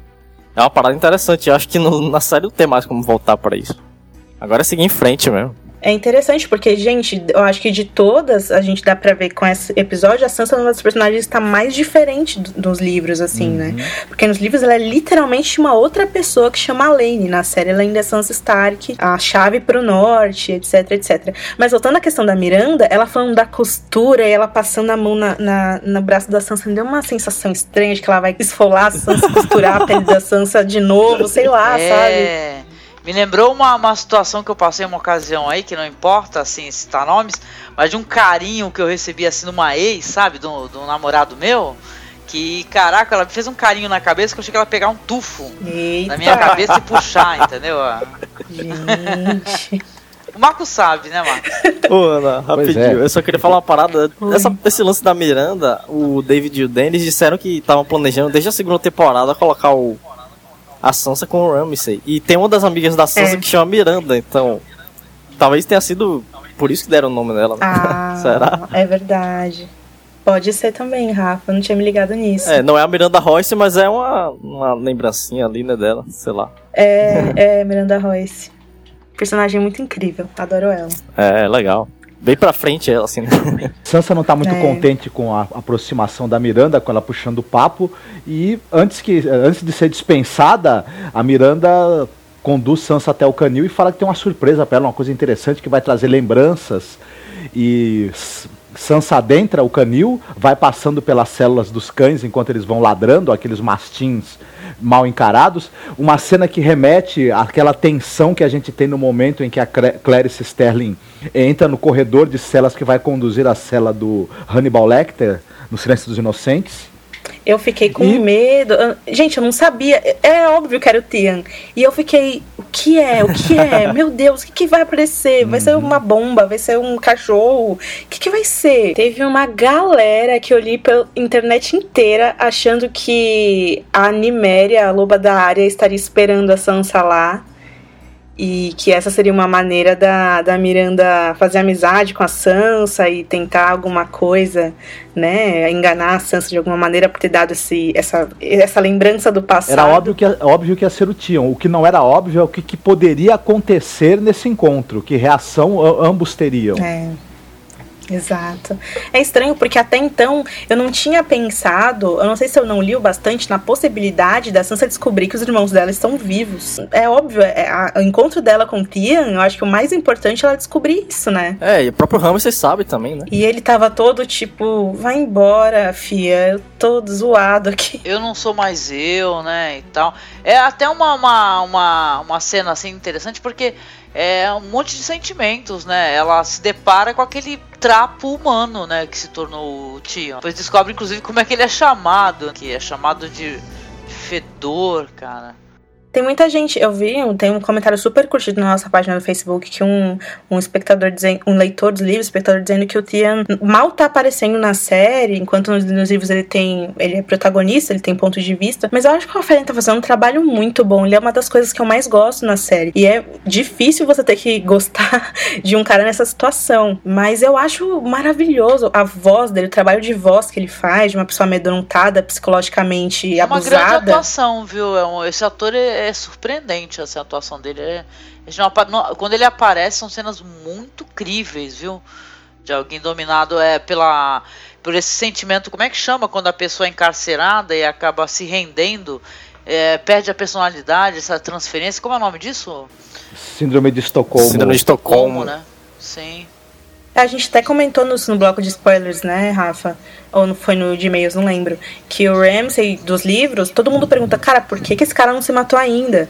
E ele não se matou porque a, ele acha que a vida dele vale tanto nada que ele nem, nem tem forças para isso. Tão psicologicamente zoado uhum. que ele tá. É bem legal. Para você querer se matar, você tem que ser alguém, ele não é nada. Então Sim, nem isso sim, ele vai sim. ter vontade. Eu falei é bem legal, mas não é bem legal, gente. É terrível, é terrível, mas É é uma merda. atuação, é uma atuação legal, isso aí engrandece a Uhum. série, né? Quando o personagem ele passa uma verdade pra ti, isso é muito bom. Martin se inspirou nos Vikings pra escrever os Greyjoys nos livros. Talvez isso não seja tão explícito na série. É, até porque, até porque na série não tem muito Greyjoy, né? Pois é. que eles não pretendem colocar, mas a gente fala disso em outro momento. Tava lendo esse artigo que falava o quanto você mascular um, um- um viking era o- a coisa mais mais humilhante de todos os tempos, né? Não por uma questão sexual ou até de gênero, mas porque isso vinha atrelado sempre e especificamente no caso do Tian, como a gente vê, de uma submissão a uma outra cultura.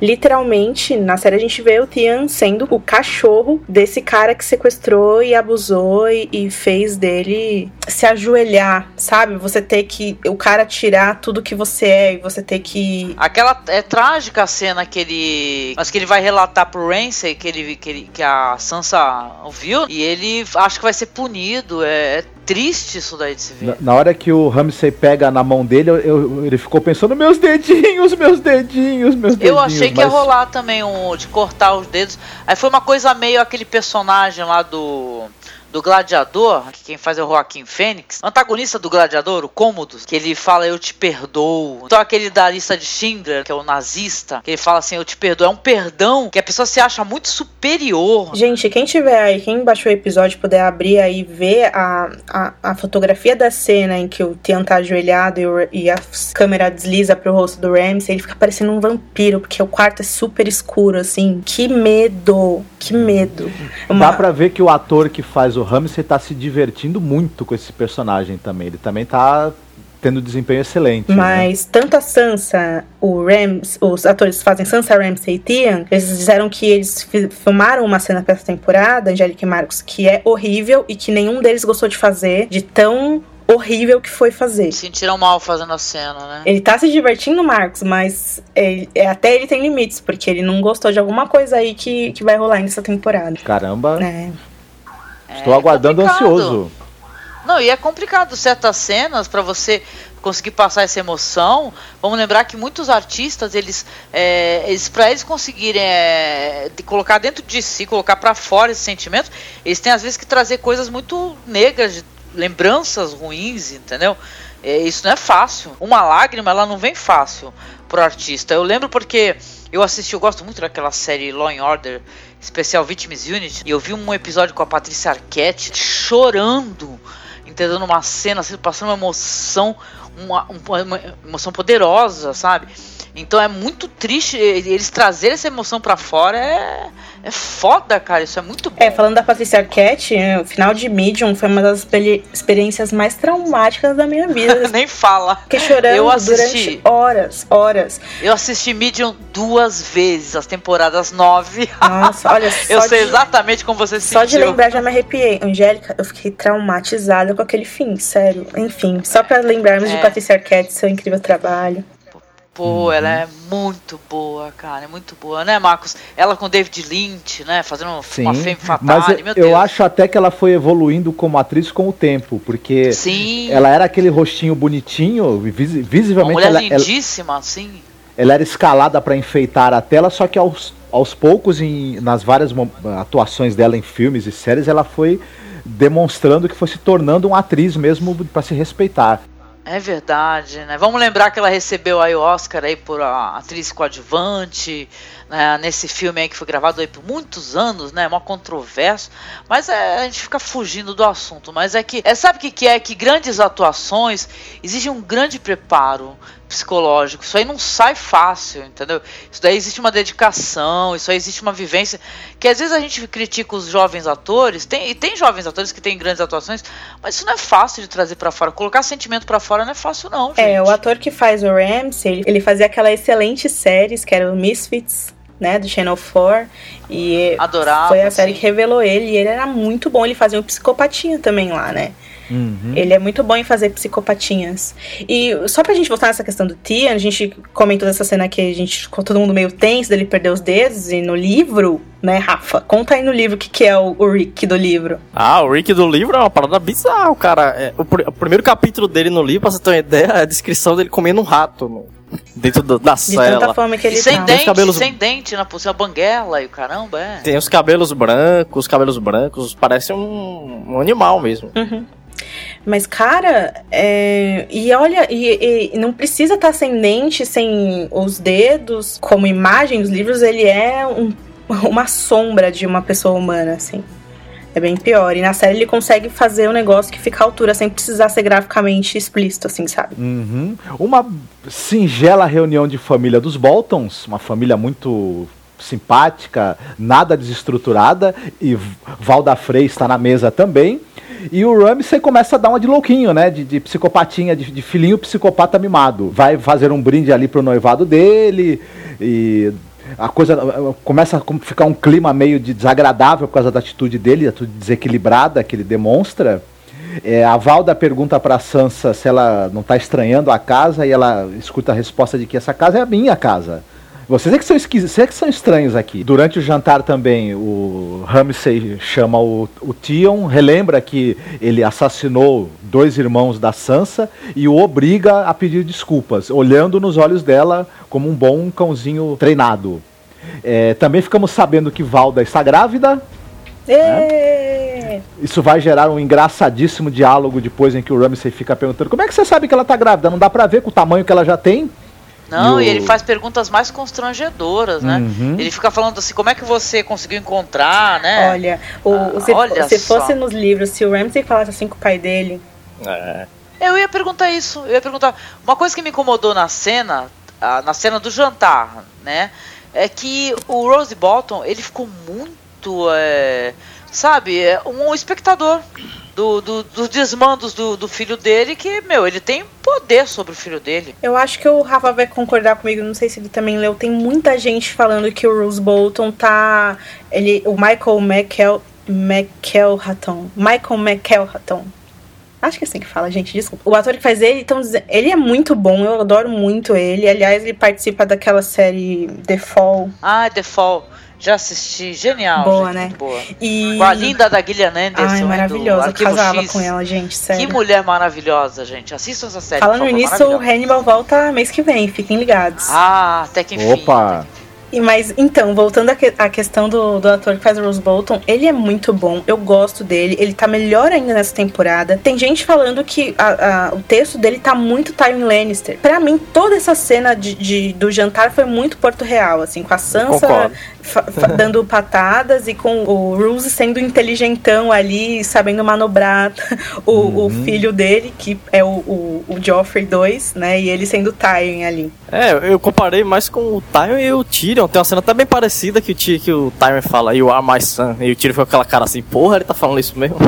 É. E na, na cena É. seguinte, o, o Rose fala pro Ramsay, né, que você é meu filho, porra. A gente comparou a questão do Você é meu filho com a cena do episódio anterior, que era o Stannis falando com a, a Shireen, né? A diferença desses dois caras que estão aí indo tretar. O, o Rose Bolton ele deixa claro pro, pro Ramsay. É claro que você é meu filho. Você, você nasceu de um estupro de, de uma mulher que eu tinha acabado de enforcar o marido dela. Só por isso que você é assim. Do jeito que você é tão legal. Eu sei que o, o, o Rance, ele descobriu, né, que o pai, ele estuprou a mãe dele.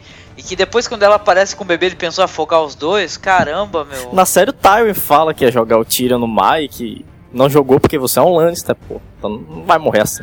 Sabe, É sabe coisa. que sabe o que é interessante? Nos- o Rafa tinha contado essa história que o, a mãe do Ramsay era a, a mulher do moleiro no, no outro episódio, né, Rafa, do, aqui do Podcasters.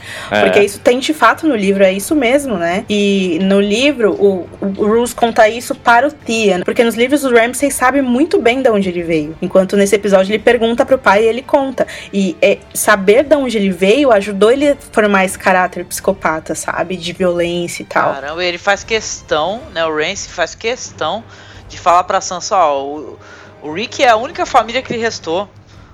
É. Já sei, que tal ele te levar pro altar?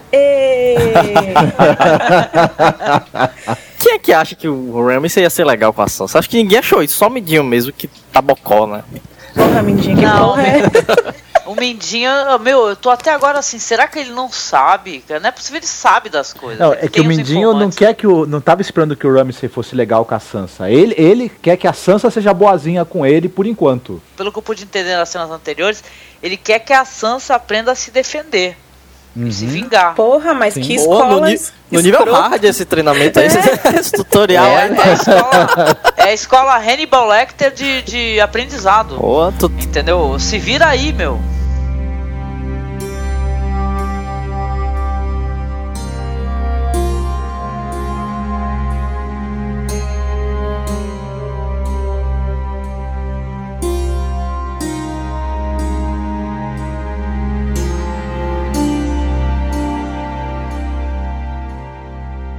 Quando eu vi que faltava 10 minutos para acabar o episódio e ainda faltava essa cena, eu, putz, putz. Vamos comentar. E, e, é estranho porque a gente escreve aqui a pauta do, do podcast e, e, o tópico se chama Valíria. E eu nunca achei que eu fosse criar um tópico. Chamado Valíria, né? pra comentar o episódio de Game of Thrones que se chamaria Valíria, gente. Porque, enfim, Vamos descrever um pouco a cena pra gente lembrar alguns detalhes antes de, de comentar toda essa loucura que foi essa adaptação.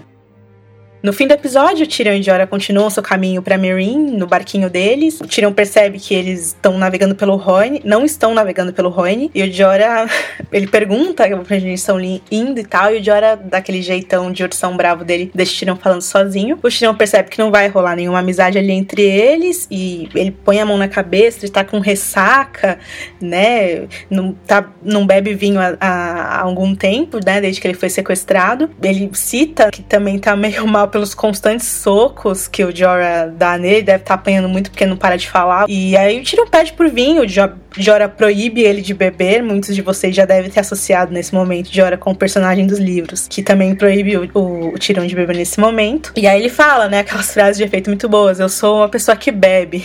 Quem bebe não pode parar e tal. E Jorah de repente se ergue, olha pro horizonte e a gente vê a antiga Valíria se erguendo entre as névoas, estão bastante densas, o barco começa a deslizar pelas ruínas. O Tyrion então anuncia que eles estão sobre um mar fumegante, não sobre o Rony como ele imaginava. Ele contempla as construções antigas, a gente vê cores diferentes do que a gente está acostumado a ver, formas diferentes, edifícios completamente arruinados, árvores, vegetações diversas cercando o lugar, bastante. Parece de fato que era um lugar lindo, enfim. E aí o Tyrion percebe que nos constroem mais lugares assim, por milhares de anos os valerianos eram os melhores em praticamente tudo. E aí o Tyrion e o Jorah começam a recitar esse poema sobre Valíria. É, embora o Brian Cogman tenha escrito esse episódio, ele confessou no Twitter que o poema não foi escrito por ele, foi criado pelo David pelo Dan para criar a atmosfera trágica da cena. Abraçados um no outro, deram as costas para o fim. Os montes que cindiam, a fumaça que engolia os céus e as chamas altas e quentes que queimavam até dragões não seriam a última imagem que seus olhos enxergariam. A mosca na parede, as ondas do mar que faziam a brisa estalar, a cidade de mil anos e todos os homens aprenderam. A perdição consumiu indistintamente e nenhum deles resistiu. É. Nos livros tem um poema que não, não tem letra, que esse me lembrou bastante, porque por causa da questão abraçados um no outro, deram as costas para o fim, que é, um, é uma canção chamada The Dance of the Dragons, que é a dança dos dragões, né? E que é cantada durante o casamento do Joffrey no, no Tormenta de Espadas, por um cantor chamado Colio, só que ele canta em alto valeriano. Eu não, eu não sei se ninguém entende porque o Tiro até pensa, ah, seria melhor se ele tivesse cantado, tivesse cantando isso na, na língua normal. Achei bem legal. E é engraçado, né? Aí você começa a pensar, esses caras sabem poemas, sabem onde eles estão, conhecem geografia, tiram tão letrado, Jorah deu livros para Daenerys no casamento dela.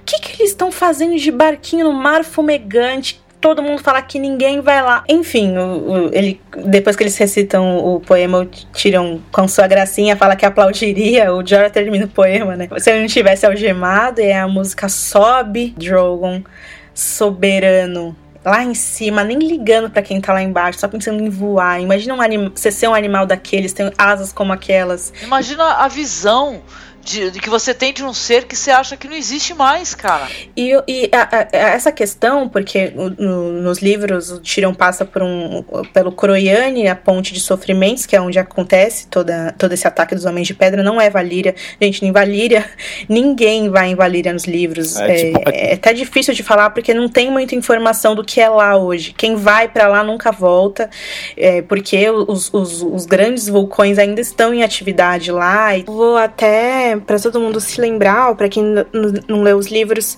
é, relembrar aí um trecho de A Dança dos Dragões, um capítulo do Tyrion, que a gente lê o seguinte: Apenas as estrelas mais brilhantes eram visíveis, todas a oeste. Um brilho vermelho embotado iluminava o céu a nordeste, a cor de uma ferida sangrenta. Tyrion nunca havia visto uma lua tão grande, gigantesca, inchada, parecia que tinha engolido o sol e acordado com febre. Que horas são? Ele perguntou para o personagem, que é o Mokoro. Aquilo não pode ser o amanhecer, a menos que o leste tenha se movido. Por que o céu está tão vermelho? Tyrion pergunta. E o Mokoro responde: O céu está sempre vermelho sobre Valíria. Um calafrio então desce pelas costas do Tyrion e ele pergunta: Nós estamos próximos de Valíria? E o Mokoro responde: Mais próximos do que a tripulação gostaria.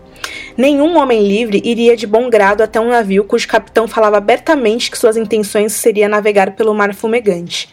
Aí ele fala: ele pergunta: são os fogos das 14 chamas refletidos nas nuvens que estamos vendo? Aí o Mokor responde: 14 ou 14 mil. Que homem ousaria contá-las? Não é sensato para os mortais olharem tão profundamente para essas fogueiras, meu amigo. Aquelas são as fogueiras da ira de Deus, e nenhum fogo humano pode se comparar a elas. Tem coisas mais terríveis do que homens de pedra lá. Então, mas a série quis, enfim, até pra, pra, por conta de não poder mostrar tudo que o Tyrion passa nos livros, é, até na resenha do Rafa ele escreveu, para mostrar tudo que o Tyrion passa antes de chegar na Baía dos Escravos, teria que ter uma temporada inteira. Eles uhum. querem que o Tyrion encontre a Daenerys logo, enfim. É, e nossa, tem papos de demônios, os, vários boatos assim. Na série, inclusive, tem uma cena na segunda temporada que a Quiet, né, a falecida Quiet, ela tá fazendo uma tatuagem no cara que vai navegar pelas ruínas de Valíria. E aí, tipo, Tyrion e Jorah passam por lá, assim, de boa Não, e, e, e, a, e a desculpa que ele dá, né, Rafa, ele fala, ah, é porque no, no no mar aberto tem, muito, tem muitos piratas. Piratas. Nossa, e aqui tem homens de pedra, é, tá, sabe? Pô, Jora, Tem um monte de coisa, meu, do Quarteto Fantástico uhum. pulando pra atacar, meu. Sim. Os piratas, tudo bem, você segura neles, passa a espada, eles morrem. Vá segurar nos homens de pedra, né? Mas eu acho eu, é. é. interessante porque ele citou piratas, porque, porra, no, no, na viagem do Tirão os Livros eles também morrem de medo de piratas. Tem uma que chama Cora, que é uma pirata mulher que corta o pau dos caras. Cora, é, e, ainda, ela ainda domina os quatro elementos, é pior ainda. é terrível. É, é tenso, tem isso também. Mas, porra, é, e, e, justamente porque no, no, tem um personagem Greyjoy que ele é meio que um piratão, né? Que é o Victarion, uhum. que eles cortaram, eu fiquei pensando, porque ele também navega por mares loucos. E eu fiquei pensando, tipo, pô, é eles falando, ah, não, porque senão a gente pode encontrar o Victarion e ele não foi escalado, enfim. Mas voltando à questão do, do, do dragão, ele, o Tyrion, o Tyrion avista uma criatura alada quando ele tá passando pelos sofrimentos, que é um lugar também cheio de neva, ele não consegue ver direito. É, mas o Martin não explicita que é o Drogon. E é muito triste ver o Drogon contemplando o lugar que é, é, é, é da onde surgiu, né, os dragões nesse universo, né? E foi também o, o motivo pelo qual o cataclismo aconteceu, porque os valerianos mexiam demais naqueles vulcões, escravizavam pessoas, como a gente comentou lá no episódio do Casa do Preto e Branco, escravizavam pessoas, tinha magia, eles destruíram a cultura giscar, é, é, queimaram e escravizaram e tudo por ganância, pelo, pela sabedoria, não é à toa, né? Que eles citam no episódio que Valíria foi a maior civilização que já existiu, né? Eles eram muito bons em tudo. E a perdição, é, o que aconteceu foi um cataclisma, né? Os vulcões basicamente explodiram tudo e começou a chover fogo do céu, e os próprios dragões queimaram, e tudo que eles construíram foi queimado. Então a gente vê espada é, de aço valiriano e, e todo é, conhecimento que eles tinham de artes e, e, provavelmente ciência e provavelmente associar com a cultura grega, que também era uma grande civilização que um dia acabou, como tantas outras, e tudo queimou e não tem documento, não tem nada que, que as pessoas possam levar como história, sabe? É muito triste. É como queimar a biblioteca de Alexandria, né?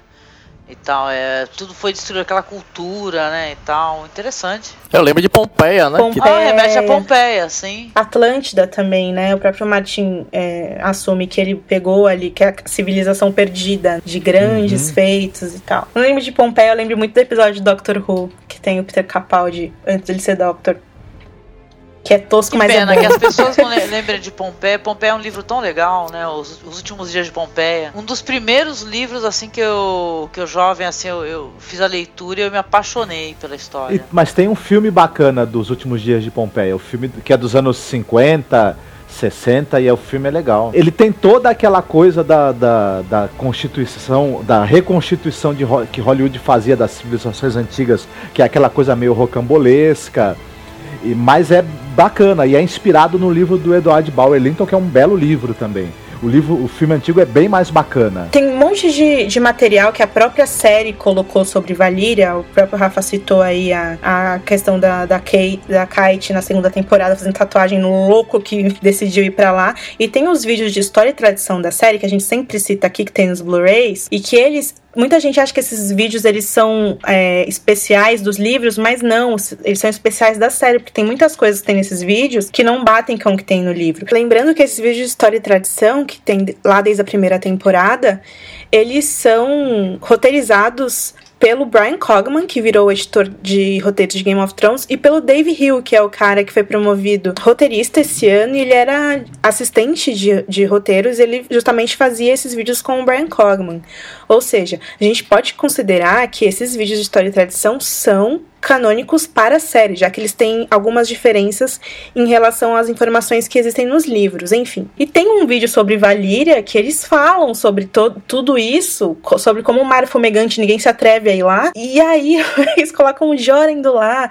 É, muita gente ficou nervosa com isso, mas. E, e ao mesmo tempo, porque Valíria é uma coisa meio que intocada nos livros, sabe, Angélica e Marcos? Que é aquela coisa, é o maior, um dos maiores mistérios. Todo mundo quer ir lá para saber o que tem todo mundo, sabe? E o Martin, ele tem esse cuidado de deixar só no mistério. E a série vai lá e mostra, enfim. No, no final das contas, foi um episódio super é, é, empolgante nesse sentido, por mostrar, mas meio que estragou um pouco para aquelas pessoas que imaginaram uma coisa completamente diferente. Imagina, quando a gente fala de Valíria, a gente é, é, relaciona Atlântida de Platão, Império Romano, Grécia, tudo misturado, né?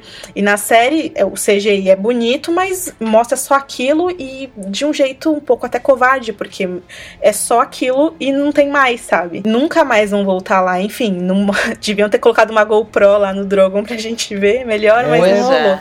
É, Só até, deixou o sabor, né? até porque essas ruínas que a gente vê, embora seja um CGI, um CGI de boa qualidade, ele acho que ele carece um pouco de mostra tão pouco que você não consegue exatamente na sua cabeça, pelo menos pra mim como espectador, definir nada sobre essa civilização, apenas que ela era suntuosa, mas nada assim. É, o que foi, o que foi é, apenas ficou nos diálogos dele, né? Pra- Na Uhum. surpresa do Tyrion, né? É mó legal a gente ver esse negócio do Tyrion espectador, né? De coisas fascinantes, né? Sim. O Tyrion que fez xixi no alto da Uhum. muralha, né? Ele que é, ele que ficou preso no ninho da águia, né? Sim. É, é mó delícia a gente ser, a gente a- a conhecer coisas fascinantes aos pelos olhos do Tyrion, né? Mó bonito. Mas de qualquer maneira, uma, uma cena aérea que mostrasse a configuração dessas ruínas seria teria sido muito interessante. Mas Sim. A responsável pelo departamento de arte em Game of Thrones, é, design de produção, é a Deborah Riley, que ela é uma mulher fantástica. Se a gente for pensar em todas as coisas muito legais de CGI que a gente já vê em Game of Thrones, é, são concepções dela, não só CGI, como o cenário. Ela é responsável e eu amo o trabalho dela muita gente né, deve a ela a maneira como ela é imaginativa e a maneira como ela é, se expressa com a série é muito bonito. É, estou longe de querer criticar o trabalho dela. Mas a- na nossa imaginação sempre vai ser melhor. Não é só com Game of Thrones, isso é com qualquer literatura que a gente lê em toda a nossa vida. Faz parte, né? Só pra deixar claro, os, os homens de pedra nos livros, eles são levados pra Croiane, eles ficam lá, mas as pessoas que, que moram perto, eles vão lá e dão comida pra essas pessoas, porque não ficou muito claro, né? Tipo, são só homens de pedra que ficam assustando. E o que, que eles vão fazer com o Tyrion? Eles vão comer o Tyrion? Eles vão dar um tapa é, na cara do Tyrion, né? Eles querem esses homens chamar querem o Tyrion pra. os dois, né? É roubar, porque ali não existe uma civilização para onde eles pegassem o ouro, por exemplo, e roubassem para poder trocar por alimento, né? Esquisito isso, né? Será que são canibais? Eu fico pensando que o, o, Martin mesmo, ele não deu mu muito sobre essa informação, porque o Tyrion também é atacado nos livros por Homens de Pedra. Acontece a mesma coisa, só que é com outro personagem que é o Grifo, né? Que não, não vai ter na série. E ele também fica com escama gris, enfim. Mas salva o Tyrion do, de, de se afogar, mas é, tem esse ataque, é super assustador, né, Rafael? Mas você fica só com essa informação também, sabe?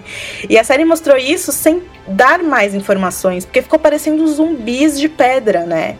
Será que são seres humanos que enlouqueceram? Será que o escama gris ele apenas enlouquece as pessoas e elas ficam tipo, sabe, animais enraivecidos assim que atacam? Só que eles não teriam vestes, né? E aí seriam nus, né? Sei lá, sabe como como um ser humano que fica trancafiado, fica louco? uma doença que deixasse louco, talvez seja isso que escama gris também deixa a pessoa, né? Louca, totalmente louca, insana, né? Tem um vídeo aí é, de bastidores que o George meio tenta, tenta explicar isso, que a doença ela contamina você, sua pele e contamina seu cérebro, e é por isso que você fica louco, né? O que motiva essa, essa loucura, o que essa o, qual fim essa loucura quer, se, se, é contaminar outras pessoas com a doença, se é alguma coisa no sentido zumbi, de se alimentar, e é, é, não é explicado pelo próprio George nesse vídeo, porque talvez seja algo que ele ainda esteja desenvolvendo com os livros, né? E o, o deixa bem claro, não seja tocado, não deixe eles te tocarem. E aí as criaturas ficam fazendo uns sons estranhos, e, e eles são assustadores, e o Jorah tenta se proteger, e aí outro invade, aí chega uma galera, e o Tino começa começa a desesperar, ainda tá algemado, porra. Ele pede pro Jorah soltar ele, o Jorah não consegue, porque ele tá lutando com o cara lá atrás. O Tyrion fica desesperado e ele se joga no mar para tentar fugir dos caras e conseguir se soltar, né? O Homem de Pedra puxa ele pelo pé, puxa ele para baixo, e aí a câmera dá aquele fade out, né? E todo mundo, putz, acabou o episódio assim, fudeu, não vou conseguir esperar até semana que vem. Caralho, TBO. E aí depois 10 segundos dá o fade in de novo, a gente vê o rosto do Jorah acordando o tirão na praia. Uma das tomadas mais bonitas aí é, do episódio, na minha opinião, é essa tomada final. a gente passou por Valíria, eu sei, mas essa tomada na praia Lindão. foi a mais bonita. Que pôr do sol, é, né? O sol se pondo. É lindo, lindo.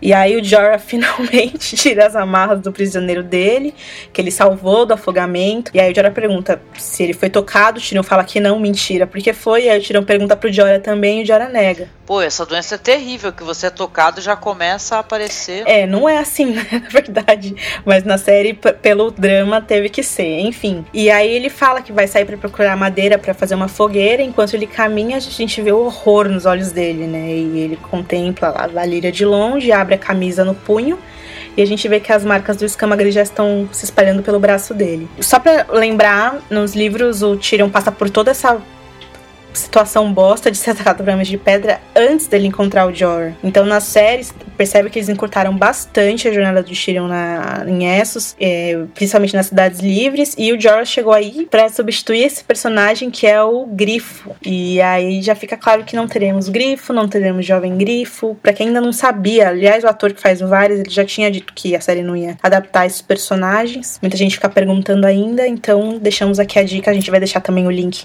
aqui para quem quiser ler entrevista em que ele fala isso. Vamos para as notas então, pessoal? Angélica Hellish, qual é a sua nota pro episódio Kill the Boy? Olha, a minha nota para esse episódio, a minha nota são 10 vidros de dragão no coração de um White Walker surpreso. Meu, amei, adorei. Primeira vez que eu dou 10, eu acho nessa temporada também, com certeza. Cara, foi muito legal, muito legal, assim, é, todos os os arcos, assim, é, todos os, os diálogos foram interessantes, sabe? Foi um episódio, como a gente já comentou anteriormente, muito bem fotografado, teve excelentes diálogos, então eu me senti assim, é, como uma espectadora, sabe, eu fiquei de boa, fiquei contente, entendeu? Não que eu não gostasse dos outros, assim, mas esse foi legal, foi genial.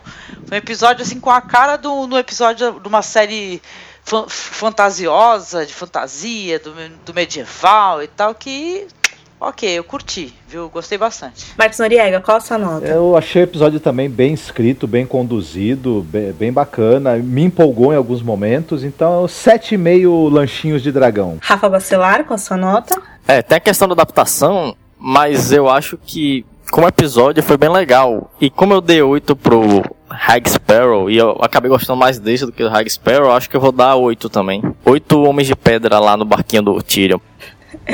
Então é isso, a gente fica por aqui. Continuem a participar da discussão do, do, do, episódio nos comentários aqui do Podcasters. Vocês acrescentam sempre muito na discussão aqui. www.gameofthronesbr.com, cinemasmurra.com.br. Dê essa nota pra gente no iTunes. Indique o Podcasters pros seus amigos e inimigos também. Participe das discussões nos comentários. Se você já leu todos os livros, fique com a gente pro bloco de spoilers que começa depois da trilha final. Um beijo e a gente se vê semana que vem. Tchau! Então tchau, gente. Um beijão. Visitem lá, cinemasmorra.com.br. Super beijo. Fiquem todos bem e se agasalhem que o inverno tá chegando mesmo, né? Isso aí, valeu, galera. Cuidado com escama gris, né? Opa.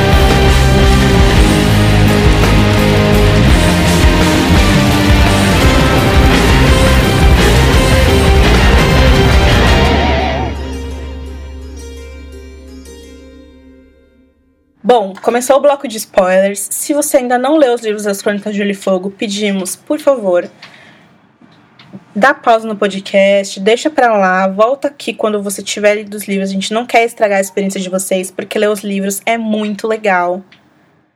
Muito legal mesmo. A gente indica isso todos os dias para todo mundo, porque vale a pena. John Connington e Aegon. se eles não estão na série, isso quer dizer que eles não importam nos livros. E tem gente que acha que o Tristan Martel, na verdade, é o Aegon escondido, que o Varys escondeu ele lá. Ao invés de dar ele pro Ilírio como ele dá pros livros, nos livros, ele deu o Tristan para os, o, os Martel. não aparecem na série, não importam nos livros. O próprio Martin já desmentiu isso, ele falou que importam sim. Inclusive a, a Jane Wesley, que nos livros, na série nem existe, né?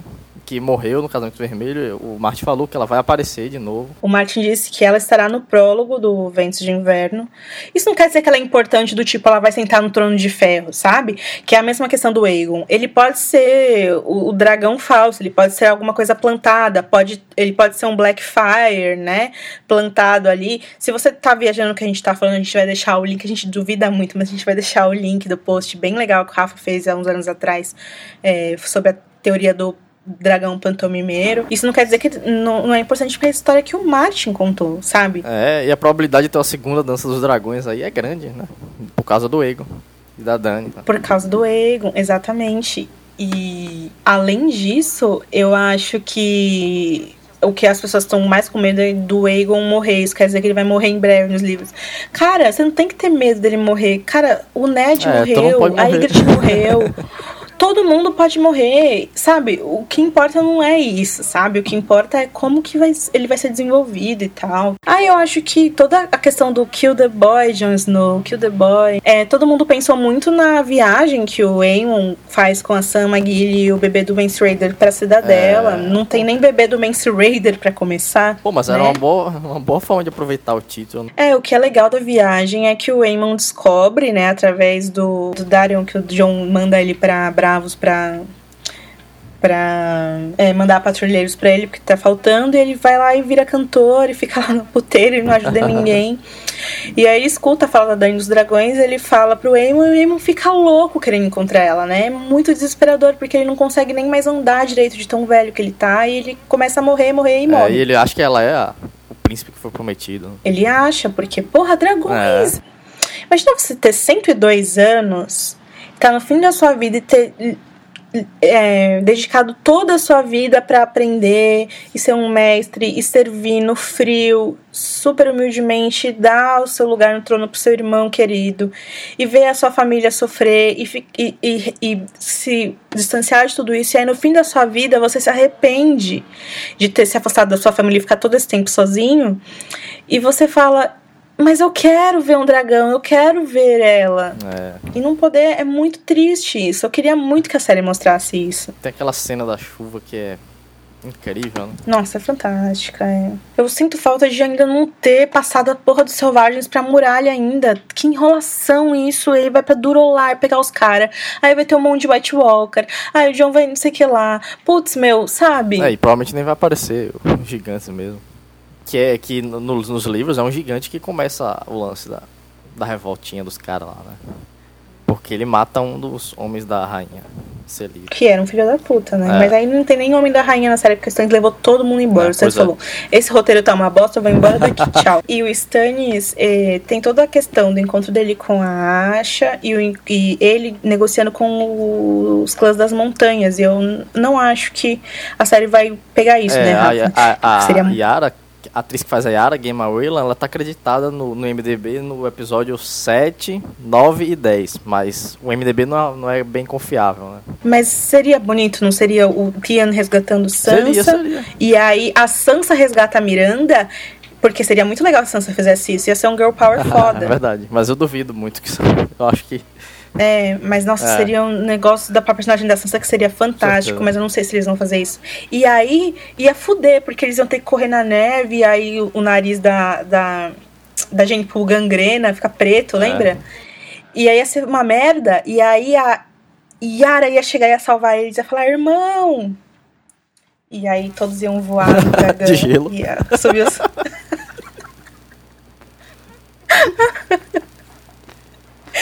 Ai, acabou, gente. Então tá. Então é isso, galera. Até a próxima. Tchau.